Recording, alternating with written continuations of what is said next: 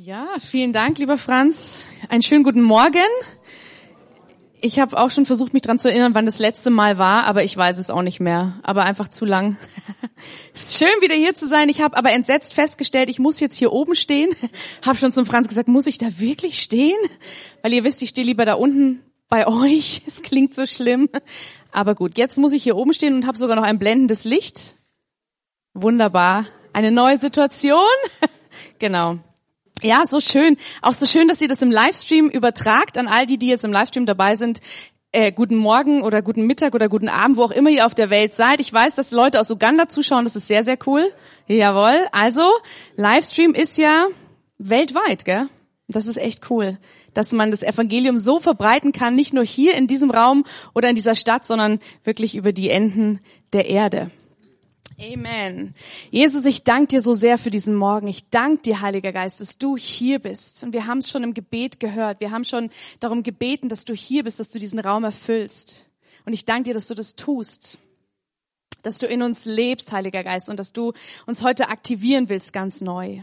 Und uns Dinge zeigen möchtest und offenbaren möchtest, die vom Herzen des Vaters kommen. Danke, Herr. Amen. Ja, ich habe euch ähm, einen Titel mitgebracht meiner Predigt. Das ist ja, glaube ich, eher, un also eher ungewöhnlich, dass ich den Titel schon am Anfang weiß. Und diesmal heißt er Wake up, Child, it's your time to shine. Wach auf, Kind, es ist deine Zeit, um zu scheinen. Und jetzt denkst du vielleicht, oh nein, jetzt müssen wir wieder Dinge tun und ach, jetzt muss ich auch noch scheinen und weiß nicht was alles. Aber entspannt euch. Es wird ganz anders, als ihr denkt. Es wird nämlich gut. Genau. Wir fangen gleich mit einer Bibelstelle an, und zwar mit Epheser 5 ab dem Vers 14. Wer eine echte Bibel dabei hat mit Blättern so, der kann die aufschlagen oder auch das Handy benutzen oder auf den Beamer schauen. Es ist nämlich sehr nett, dass eure Gemeinde das hier für euch vorbereitet. Okay, wir fangen an.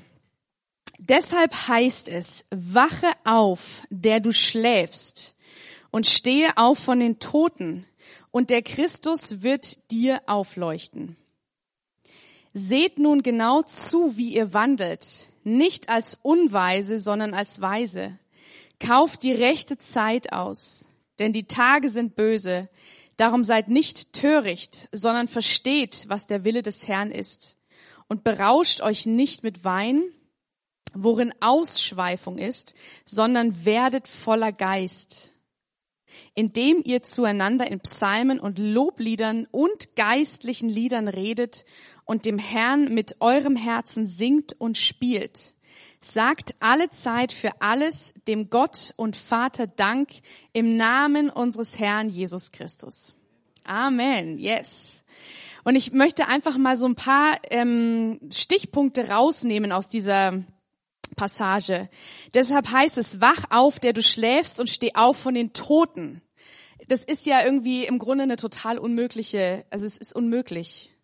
Wie soll, also wenn mir jemand einen Befehl gibt, dass wenn ich tot bin, dass ich da aufstehen soll, ist ja eigentlich ein totaler Schmarrn. Weil es geht einfach nicht. Also, ja, im Normalen geht es nicht, dass einfach jemand sagt, so, jetzt steh du mal wieder auf, du bist zwar tot, aber jetzt steh auf. Funktioniert nicht. Wenn jemand schläft, dann braucht's schon was, damit man den wach kriegt, je nachdem wie der Schlaf ist. Aber was Christus hier meint, was Jesus meint, ist nicht dieses Äußere, sondern er meint, wach auf innerlich, wach auf geistlich. Es kann sogar sein, dass wir hier mit unserem Hirn, mit unserer Seele ziemlich wach sind und alles ganz genau mitbekommen, was so um uns rum passiert. Sogar ganz genau mitbekommen, was in uns passiert. Aber es kann sein, dass wir geistlich schlafen. Und da braucht's den Heiligen Geist, der uns aufweckt. Das ist der Geist, der Jesus von den Genau, so funktioniert's. Also ich kann nicht einfach hingehen und sagen, so jetzt du bist tot, sorry, aber jetzt steh mal du wieder auf. Funktioniert nicht. Aber der Geist Gottes kann das lebendig machen, was tot ist und damit sind wir gemeint. Also damit bist du gemeint und damit bin ich gemeint. Da, wo wir schlafen, da, wo wir tot sind, in uns drin, im Geist, da sollen wir wach werden, da sollen wir lebendig werden. Und ich glaube, dass das ein krasses Wort für diese Zeit ist.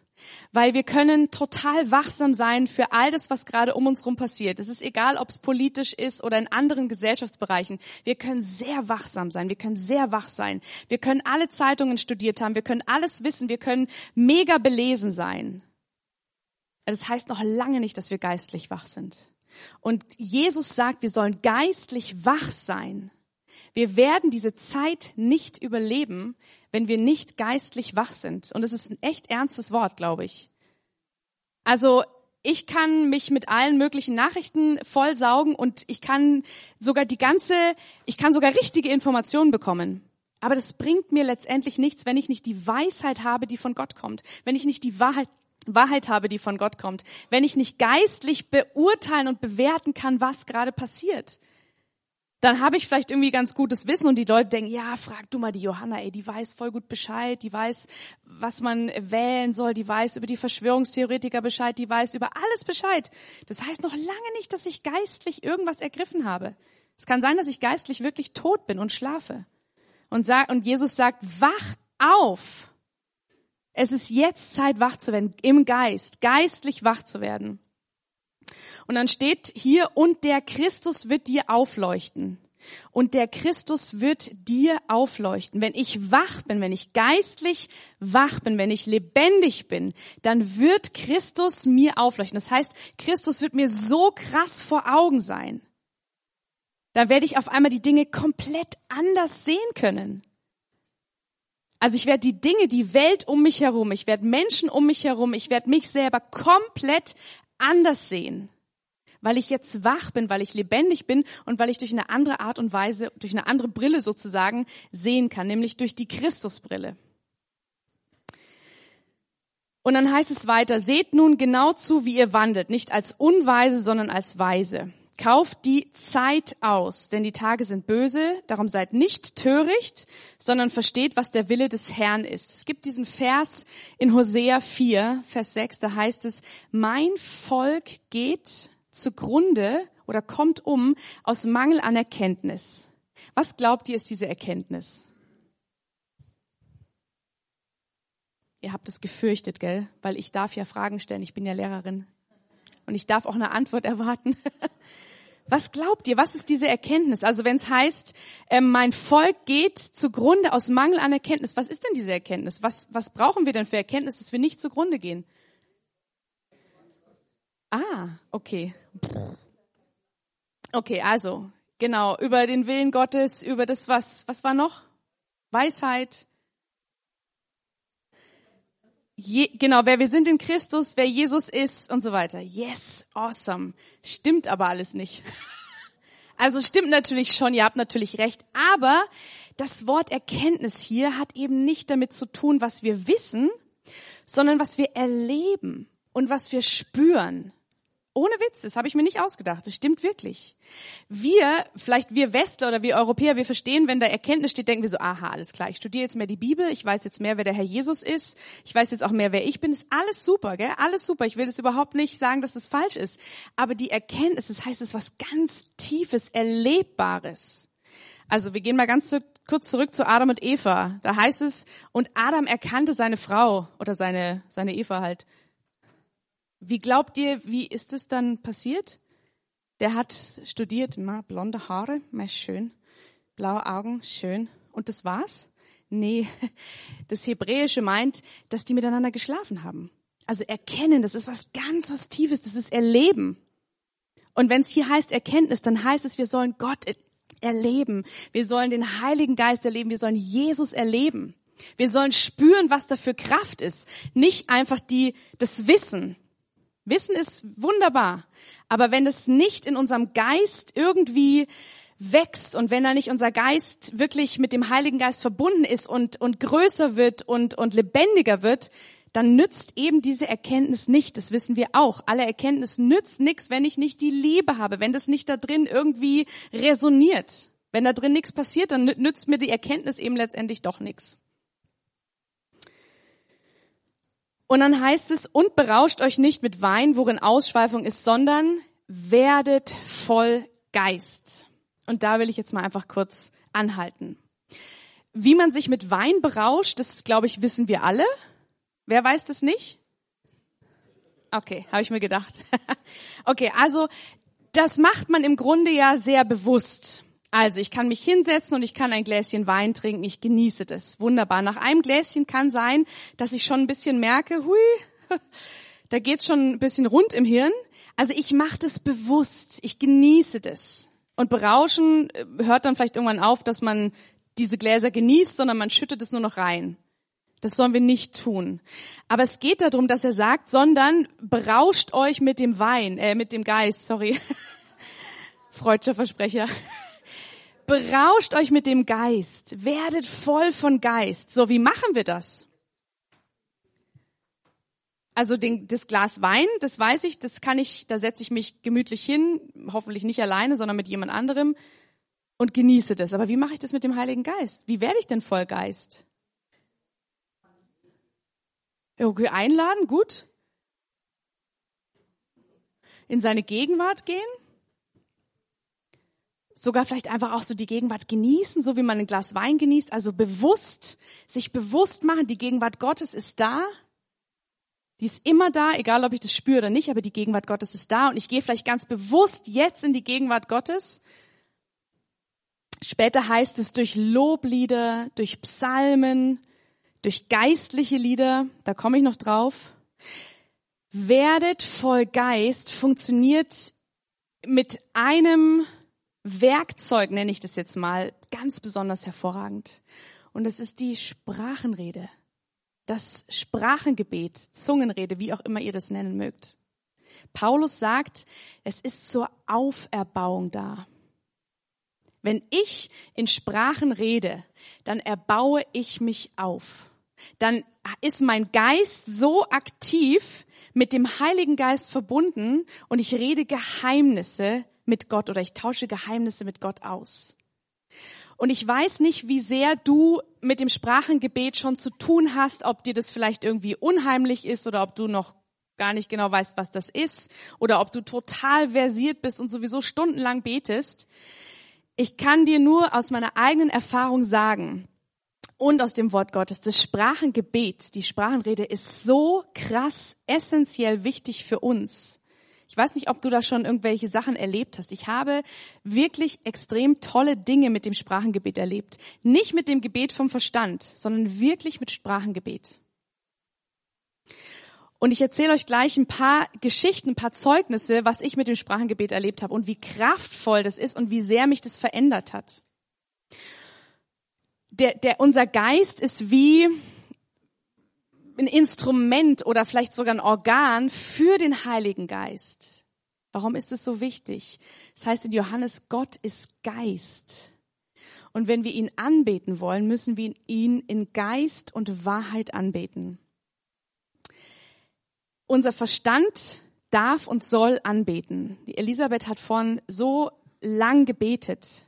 Und das war mit dem Verstand, natürlich nicht ohne Geist. Aber das war etwas, was wir alle so verstehen konnten und zustimmen konnten. Und dann gibt's diese Gebete, dann gibt's das, was wir im Geist tun, was der Heilige Geist versteht, was Gott versteht. Das verstehe ich selber meistens nicht, wenn ich in Sprachen rede. Und du auch nicht. Wenn ich jetzt hier in Sprachen rede, dann verstehst du es nicht, es sei denn, einer hat die Auslegung. Und das ist etwas, was in der Gemeinde eigentlich da sein dürfte und könnte. Dass zum Beispiel einer nach vorne kommt und sagt, hey, ich habe einfach ein Sprachengebet und jemand anderes hat die Auslegung. Oder sogar die Person selber. Ich habe das schon erlebt und das ist wirklich großartig. Jetzt erzähle ich euch ein, eine Story, was mir passiert ist mit dem Sprachengebet. Ähm, als ich ungefähr 16 Jahre alt war, hatte ich einen Unfall mit einem Pferd. Ich bin früher gerne geritten und bin aber dann blöderweise mal unter einem Pferd gelegen und ein Pferd beziehungsweise mehrere Pferde sind über mich drüber galoppiert. Die Pferde treten einer nicht, die sind ja da sehr äh, vorsichtig, aber trotzdem die Optik alleine da zu liegen und die Pferde so von unten zu sehen, das war, also ich war fertig mit Pferden. Und ich hatte wirklich richtig Panikattacken, wenn ich nur ein Pferd von, weiß ich nicht, 50 Meter Entfernung gesehen habe. Und dann dachte ich mir, naja gut, ich wohne in München, ich habe nichts zu tun mit Pferden, jeder hat halt so sein Trauma, ich habe halt meins mit Pferden, ist ja wurscht. im englischen Garten wisst ihr, da gibt's die berittene Polizei. Also immer wenn ich die gesehen habe, habe ich echt schweißige Hände bekommen, Herzklopfen, also richtig Panikattacke. Aber wie gesagt, ich habe auch nie dafür gebetet, weil ich gedacht habe, mei, so einmal im Jahr, zweimal im Jahr habe ich halt eine Panikattacke. Was, was soll's? Und dann war ich vor ein paar Jahren auf einem, auf einer Schule des Heiligen Geistes und wir haben ganz viel in Sprachen geredet. Und ich kannte das vorher schon. Ich wusste auch, dass das irgendwie wichtig ist, aber mir war so die Tiefe und diese, ähm, die Wichtigkeit gar nicht bewusst. Und weil die das dort so stundenlang, ohne Witz, stundenlang gemacht haben, da durfte keiner auf die Bühne gehen, bevor er nicht irgendwie ein oder zwei Stunden in Sprachen gebetet hat. Ich so, wow, wir sind echt weit weg von sowas. Wir hier im Westen, das war wirklich krass. Also gut, wir haben angefangen, wirklich lange, lange in Sprachen zu beten. Und dann, als ich von dieser Schule weg war, die ging so drei Wochen lang, bin ich wieder zu Hause gewesen und habe weitergemacht, habe weitergemacht. Ich habe da richtig, ich habe richtig gemerkt, wow, das erbaut mich. Das ist richtig eine Kraft, die in mir wächst. Egal, ob ich vielleicht eine schwierige Situation vor mir habe, wenn ich in Sprachen gebetet hatte, ich hatte Weisheit, ich hatte Ruhe. Also da waren so viele Dinge auf einmal möglich, die ich so vielleicht mit meinem Gebet, Herr, bitte mach dies, tu jenes und ich brauche das und jenes, gar nicht so erreicht hätte. Und wie gesagt, ich habe niemals dafür gebetet, dass das Pferdetrauma weggeht. Ich bin im Urlaub, da war meine Mama mit dabei. Und dann sage ich zu ihr, einfach aus heiterem Himmel, morgen gehe ich reiten. Und in dem Moment denke ich mir, hä? Wie bitte? Und sagt es nochmal, ja, morgen gehe ich reiten. Komisch. Und es fühlte sich gar nicht schlecht an. Und dann habe ich tatsächlich bei so einem Pferdehof oder so angerufen, ob die da noch ein Pferd frei hatten für eine Stunde zum Ausreiten. Und tatsächlich war ein Pferd frei. Ich bin dorthin gegangen, ich habe mich auf das Pferd gesetzt, als wenn niemals irgendwas gewesen wäre. Krass, oder? Ich steig von dem Pferd runter, denk mir so, aber irgendwie verstehe ich das ehrlich gesagt gar nicht. Was, wie, wieso denn? Also ich habe noch nicht mal dafür gebetet. Ich hatte keine Seelsorge, ich hatte keine Traumatherapie, ich hatte nichts dergleichen. Und trotzdem konnte ich auf dieses Pferd steigen, als wenn nichts gewesen wäre. Genau, wenn ihr mir nicht glaubt, dann fragt die Mama hinterher, die, die kann es euch nochmal bezeugen. So, und dann habe ich Jesus gefragt. Ich so, Jesus, ganz ehrlich, was war das denn jetzt? Wie, wie geht denn sowas? Und der Gedanke, der sofort kam, war Sprachengebet. Das hat in mir etwas gelöst. Es war wie eine Traumatherapie von Gott höchstpersönlich. Und ich wusste das nicht. Ich wusste es wirklich nicht, dass sowas möglich ist. Und ich, ich war so, ich war selber total perplex und überrascht. Ich so, boah, das ist ja abgefahren. Stellt euch mal vor, ihr betet in Sprachen, also jetzt nicht nur mal kurz Sonntagmorgen oder irgendwie Mittwoch im Hauskreis oder so, sondern wirklich anhaltend. Die Bibel sagt, seid anhaltend im Gebet. Wer macht das? Mhm, genau, ja. Alle, alle, gell? Für die, die es jetzt nicht sehen konnten, es haben sich alle gemeldet. Also ganz ehrlich, wir, wir haben da alle Mangel. Wir haben da, wir, wir machen das alle nicht. Und ich kann nicht anhaltend im Gebet sein, wenn ich irgendwo in der Schule bin oder wenn ich sonst bin. Ich kann ja nicht laut in, mit meinem Verstand die ganze Zeit beten. Das geht nicht. Aber ich kann in Sprachen beten. Ich kann leise in Sprachen beten. Immer und, immer und überall. Und das ist so fantastisch. Das ist so eine krasse Gabe, die Gott uns gegeben hat. Und das, das löst was aus in dir. Und es wird was in deinem Umfeld verändern. Zweite Geschichte. Ich bin, ist noch nicht lang her, ein paar Monate, ich lieg im Bett, wollte schlafen und höre der Heilige Geist sagt, steh auf, setz dich ins Wohnzimmer und bete eine Stunde in Sprachen. Okay, gut, bin ich wieder aufgestanden, habe mich da ins Wohnzimmer gesetzt und es war der Freitagabend, wo es, ähm, es heißt Supermoon. Das ist ein, eine, ein Abend, eine Nacht, wo es schwierig, also im Okkulten viele Dinge passieren, die nicht gut sind. Das war zu der Zeit, wo auch Israel sehr unter Beschuss war. Also an diesem Tag und an dieser Phase, das ist immer das Gleiche im Jahr, da passieren oft schreckliche Dinge, negative Dinge. Und ich sollte mich da einfach hinsetzen in meinen, in meinen Sessel, habe das gemacht, habe einfach in Sprachen gebetet. Dachte mir so, ehrlich gesagt, ich bin froh, dass ich nicht jetzt noch mein Hirn anstrengen muss, dass ich mir da irgendwelche Gebete aus den Fingern saugen muss quasi, gell? Weil manchmal weiß ich nicht, wofür ich beten soll, ganz ehrlich ist mir manchmal einfach alles zu viel. Die Welt ist mir manchmal echt zu anstrengend und dann weiß ich überhaupt nicht, wo ich anfangen soll. Dann saß ich in meinem Sessel und habe einfach in Sprachen gebetet, hab da gebetet und gebetet und gebetet und gebetet und auf einmal spüre ich, dass in meiner Straße, also ich krieg irgendwie wie Erkenntnis, ich spüre in meiner Straße passieren irgendwelche okkulten Dinge.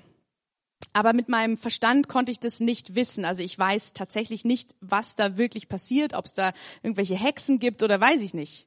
Ich habe gespürt, jetzt ist es wichtig, dass ich da weiter in Sprachen bete.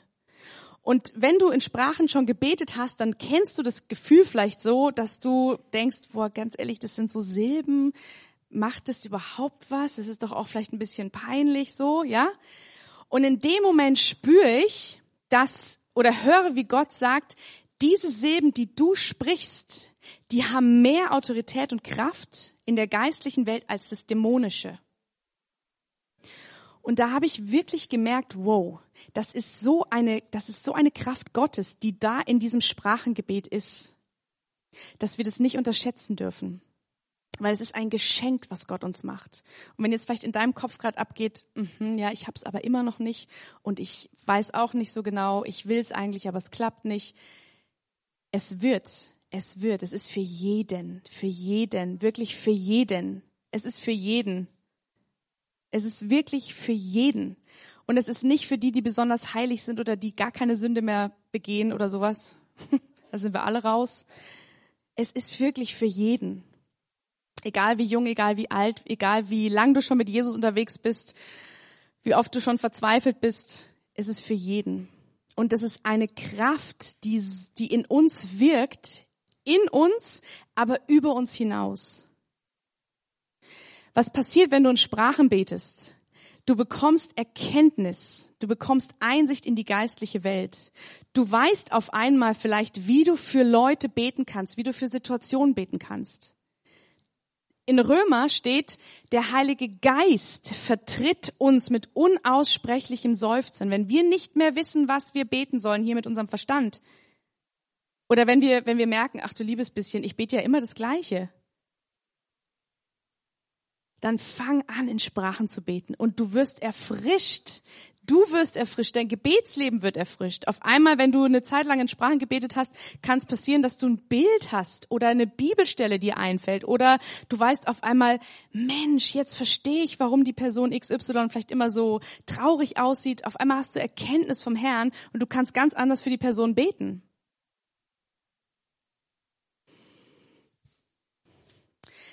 Wenn ihr euch mit dem Sprachengebet noch mehr ähm, beschäftigen wollt, lest euch auf jeden Fall 1. Korinther 14 durch. Das ist mega ermutigend. Am besten gleich von, drei, von 12 bis 15. Also, oder einfach die ganze Bibel. Nein, Spaß. Also besonders diese Kapitel 13, 14, 15, gern auch schon ab 12, das ist so ermutigend. Es ist so ermutigend und du wirst nochmal sehen, wie wichtig ist, das ist, eben dieses Sprachengebet wirklich zu ernst zu nehmen und es umzusetzen. Genau, sehr schön, vielen Dank. Ich frage jetzt einfach mal in die Runde. Du musst dich natürlich nicht melden, das ist ja klar, aber wer hat schon Erfahrung mit Sprachengebet oder ist da schon einfach, also es ist nichts nix Neues mehr oder es ist nichts Komisches, sondern du bist da einfach richtig mit drin. Schön, cool. Und wer sagt, Mensch, ich weiß noch nicht so genau, aber ich hätte das so gerne. Ich irgendwie, ja, ich spüre, da ist was dran. Ich hätte einfach gerne das Sprachengebet. Seid gerne mutig. Es geht ja nicht um mich, sondern um euch und den Herrn. Sehr schön. Wir werden einfach am Ende noch beten, vielleicht einfach mit euch, dass wir einfach wirklich den Heiligen Geist bitten und er wird es tun. Und wir werden zusammen einfach in Sprachen beten oder singen. Das ist manchmal sogar leichter zu singen und du wirst es bekommen. Es wird eine Quelle in dir, eine Quelle der Kraft. Und studiert selber noch über Sprachengebet, über Zungenrede. Ich kann euch jetzt nur so bisschen den, den, Mund wässrig machen und euren Geist wässrig machen. Ja, ja. Amen. Ja.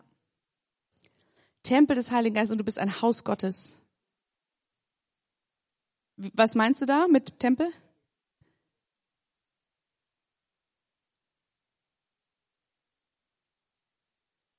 Genau, das, also im Tempel, da hat ja die Gegend, also früher, da hat die Gegenwart Gottes gewohnt. Das war der Ort, wo man Gott begegnet ist. Und du bist der Tempel oder, ganz genau. Und deswegen, weil der Heilige Geist in dir lebt, der will aktiv sein. Der will was zu tun haben. Und ich garantiere dir, wenn du das anfängst, vielleicht am Anfang ist so ein bisschen komisch, man fühlt sich so, oh, was ist denn das jetzt? Seltsame Silben, hä? Es kann doch gar nichts bringen. Bleib dran, mach es weiter. Du wirst spüren, was du für eine geistliche Kraft entwickelst. Ich komme jetzt so langsam schon zum Ende. Ähm, ich habe noch ein paar Bibelstellen für euch. Wenn ihr wollt, notiert die euch gerne mit. Wenn ihr nicht wollt, dann lasst es bleiben. Ein paar Bibelstellen noch und dann komme ich noch zu einer Zusammenfassung nochmal, warum Sprachengebet so wichtig ist. Ihr könnt euch das aber ja immer nochmal anschauen auf YouTube, gell? Wenn man Sachen verpasst hat, dann darf man sich das nochmal anschauen. Genau. Und zwar heißt es in Jeremia 23, 29, ist mein Wort nicht wie ein übernatürliches Feuer, spricht der Herr, und wie ein Hammer, der Felsen zerschmeißt. Und sein Wort, das ist das Wort, auf jeden Fall, das biblische Wort, das, was Gott in der Bibel uns hinterlassen hat, aber es ist weit mehr als das. Das sind die Worte, die wir, die wir sprechen im Willen Gottes. Und ich habe vorhin schon gesagt, wenn wir in Sprachen reden, reden wir Geheimnisse und wir sind immer, immer, immer im Willen Gottes. Da ist das einzige Mal, wo wir nicht, auch mit gar nichts daneben liegen können im Gebet. Weil wenn ich mit meinem Verstand bete, ich kann sehr wohl auch daneben liegen. Ich kann für Dinge bitten, die vielleicht irgendwie unsinnig sind oder was auch immer. Im, mit Sprachengebet, mit der Geistessprache kann das nicht nicht passieren. Es ist immer im Willen Gottes. Und es ist immer voll Lobpreis, es ist immer voll Herrlichkeit, es ist immer voll Kraft. Auch wenn ich das nicht verstehe, also meistens verstehe ich es nicht. Es gibt Momente, da weiß ich, was ich gebetet habe, aber die sind nicht oft. Und ich glaube, Gott findet es besonders lustig oder auch gut, weil er endlich schafft, dass unser Verstand ausgeschaltet wird. Und wir im Westen wollen das ja nicht so gerne. Wir möchten ja immer schon auch die Kontrolle darüber haben. Auch in den Gebeten wollen wir halt auch gern die Kontrolle haben. Und jetzt ist dieses Sprachengebet, es hebelt unseren Verstand aus. Es beleidigt sogar unseren Verstand in einer gewissen Weise, weil der, der kommt da gar nicht mit. Da kommt einfach nur unser Geist mit. Und ich glaube, das ist der Grund, warum Gott es total gerne hat, weil eben da wir mal wegkommen von diesem Ganzen, was uns da alles oben so beschäftigt. Und ihr werdet merken, wenn ihr das, wenn ihr in Sprachen sprecht und da in so eine, in so einen Fluss kommt, ihr merkt, wie, wie, wie ihr auch entspannt. Es ist entspannend, in Sprachen zu beten. Weil du da eben nicht die ganze Zeit überlegen musst, oh, für wen habe ich jetzt noch nicht gebetet? Ach, richtig, die Mongolei und weiß nicht, was noch alles auf deinem, auf deinem Tablett ist. Und es ist auch gut für die Mongolei zu beten mit dem Verstand, gell? Aber vielleicht betest du auf einmal ganz anders für deine Gebetsaufträge, wenn du anfängst in Sprachen zu beten. Auf einmal hast du eine Tiefe im Geist, auf einmal hast du eine Erkenntnis, auf einmal hast du eine Freude, für Dinge zu beten. Vielleicht ist dir die Freude abhanden gekommen im Gebet. Das kann passieren, weil Gebetsstunden ähm, oder Gebetszeiten können auch ermüdend sein. Und im, im Heiligen Geist zu beten ist niemals ermüdend. Es ist immer auferbauend und erfrischend. In Markus 16, 17 heißt es, die Zeichen aber, die folgen, werden denen, die da glauben, sind diese. In meinem Namen werden sie Dämonen austreiben, in neuen Zungen reden, Schlangen mit den Händen hochheben und so weiter. Also es ist ein Zeichen von denen, die Jesus nachfolgen. Und da hat er nicht geschrieben, äh, für die, die besonders gut sind oder die das irgendwie besonders drauf haben, mir nachzufolgen, sondern einfach, das ist das Zeichen, wenn du mir nachfolgst, wenn du Jesus nachfolgst, dann, dann ist es möglich. Dann kannst du das oder du wirst es können. Also es ist nichts Exklusives, sondern es ist absolut inklusiv. Römer 8, 26 habe ich gerade schon erwähnt. Desgleichen hilft auch der Geist unserer Schwachheit auf. Denn wir wissen nicht, was wir beten sollen wie sich's gebührt, sondern der Geist selbst tritt für uns ein mit unaussprechlichen Seufzern. Und ich finde, es ist echt ehrlich. Wir wissen manchmal nicht, was wir beten sollen. Es ist so und es ist völlig okay. Es ist manchmal ist es einfach zu überwältigend vielleicht. Manchmal sind die Sachen zu groß für uns und wir wissen nicht, wie wir beten sollen.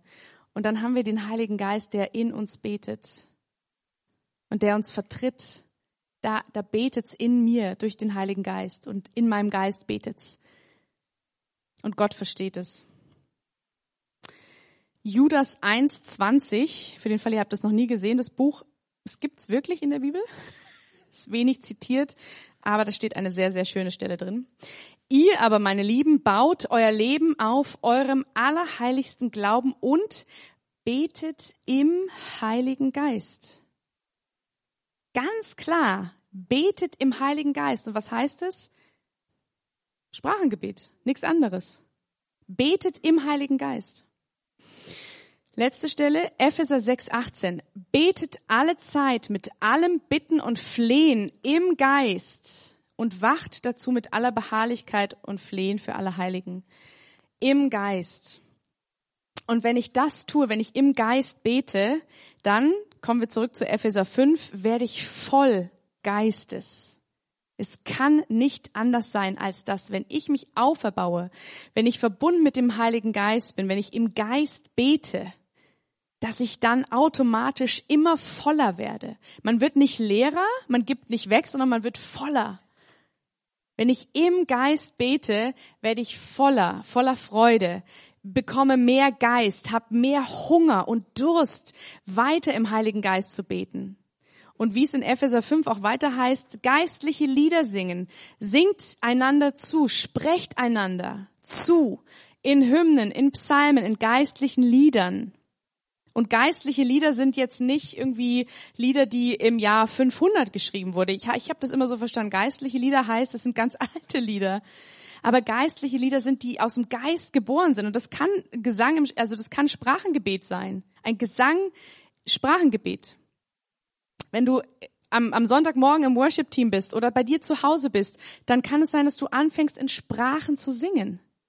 Du ermutigst dich selber und dann Level 2 wäre dann, da macht man es im Hauskreis. Level 3 ist dann die Auslegung. Also es, es baut dich auf und es verändert die, die Welt um dich herum, weil du die Welt anders siehst und du kannst anders reagieren auf das, was gerade dich umgibt. Egal wie schlecht es ist, egal wie überfordernd es ist. Und wir brauchen dringend diese Kraft des Geistes, weil die Zeit ist sehr herausfordernd und die wird vermutlich nicht leichter, sondern eher schwieriger. Und dann haben wir einen Zugang, einen besonderen Zugang zu der Kraft Gottes und zu den Geheimnissen Gottes, zu dem Willen Gottes, zu der Freude Gottes, zu der Liebe Gottes, zu dem Frieden Gottes, der alles übersteigt. Das können wir nicht mit dem Verstand ergreifen. Das geht gar nicht. Das muss im Geist passieren, aus dem Geist heraus. Was passiert denn, wenn du mit jemandem zusammen bist, der wirklich so die komplett andere Meinung hat als du? Egal, ob das politisch ist oder geistlich oder was auch immer. Was macht, was passiert dann in dir? Reagiert dein Geist oder reagiert dein Fleisch? Das Fleisch, genau. Erstmal vielleicht das Fleisch und irgendwie, wenn man dann wieder zu Hause ist und sich besinnt, denkt man, ach, du liebes Lieschen, jetzt habe ich ja schon wieder so reagiert. Und es muss aber nicht sein. Es muss nicht sein. Galater 5, lest euch das durch. Die Früchte des Geistes. Was passiert, wenn ich mit dem Geist in Verbindung bin? Wenn ich mit dem Geist wirklich lebe, wenn der Heilige Geist aktiv ist in mir, dann kommen diese Früchte raus. Früher oder später passiert es. Amen. Aber ich habe euch noch eine Zusammenfassung versprochen. Dauert jetzt noch mal eine halbe Stunde. Okay, also Erkenntnis bekomme ich, wenn ich im, in, im Geist bete, wenn ich in Sprachen bete. Erkenntnis über Dinge, geistliche Einsicht, vielleicht sogar prophetische Worte über Situationen, über Menschen, über Städte, über Nationen. Und dann kann ich dementsprechend beten. Es ist ein Geschenk Gottes und es gehört zur Kraft Gottes in unserem Leben dazu. Es ist nichts Außergewöhnliches. Es ist normal für einen Christen, der mit Jesus unterwegs ist. Es reinigt unsere Worte, unsere Sprache damit wir mit reinen Worten oder Lippen mit Gott sprechen. Da ist nichts Faules dabei, da ist kein, kein komisches Wort dabei. Um die Pläne Gottes zu sprechen. Unser Verstand weiß die nicht. Vielleicht ganz, ganz bisschen verstehen wir irgendwie die Pläne Gottes oder den Willen Gottes, aber wenn ich in Sprachen spreche, 100% Willen Gottes. Um die Pläne Gottes zu offenbaren. Also Gott sehnt sich danach, seine Pläne zu offenbaren, Geheimnisse zu offenbaren. Und das macht er aber nicht einfach, dass er uns irgendwie so ein paar Ideen im Verstand gibt, sondern das passiert durch tiefe geistliche Gemeinschaft. Es ist auch dazu nütze, dass das Feuer Gottes kommt in uns, aber auch über uns hinaus. Gottes Geist spricht zu dir über die Tiefen Gottes. Damit sprichst du die Wunder Gottes in Existenz. Was kein Auge je gesehen hat, was kein Ohr gehört hat, das hat unser Geist, kann, das kann er ergreifen. Unser Geist ist dazu fähig. Und wir sprechen Pläne Gottes in Existenz, wir sprechen Wunder Gottes in Existenz, wir sprechen seinen Willen aus über Städte, über Nationen, über Dinge, die wir so nicht wissen. Wenn du in Sprachen sprichst, kannst du nicht deine Probleme groß machen, sondern Gott. Das ist vielleicht das Allerbeste überhaupt. Weil wie oft gehen wir zu Gott und erzählen ihm, oh, es ist echt so schwierig und so schlimm. Und wenn du wüsstest und so, ne? Das passiert dann einfach nicht. Wenn ich in Sprachen spreche, dann mache ich Gott groß und er greift ein. Es ist eine erfrischende Sprache, auferbauend, weil der Heilige Geist, die Kraft Gottes in mir wie so ein Dynamo funktioniert. Ich lade mich sozusagen selber auf. Ja, am Fahrrad, der Dynamo, so wie die früher waren, ich glaube, heute gibt's sie schon gar nicht mehr, aber der lädt sich selber auf, während ich in Sprachen spreche, während ich mit Gott in Verbindung, mit dem Heiligen Geist in Verbindung bin, lade ich mich selber sozusagen auf. Und man ist aufmerksam auf Gott, den Heiligen Geist und Jesus wie ein Verliebter. Wenn du dir wünschst, oh, ich möchte so gern mal wieder diese Liebe spüren, ich möchte wieder spüren, dass ich verliebt bin in Jesus oder in Gott, sprich in Sprachen. Du wirst auf einmal merken, deine Liebe wird wieder wie entfacht. So. Und damit höre ich jetzt auf. Und ich weiß nicht, Elisabeth, könnten wir ein bisschen Musik noch haben, dass wir vielleicht einfach wirklich einfach mal zusammen noch in Sprachen eine Weile beten und singen?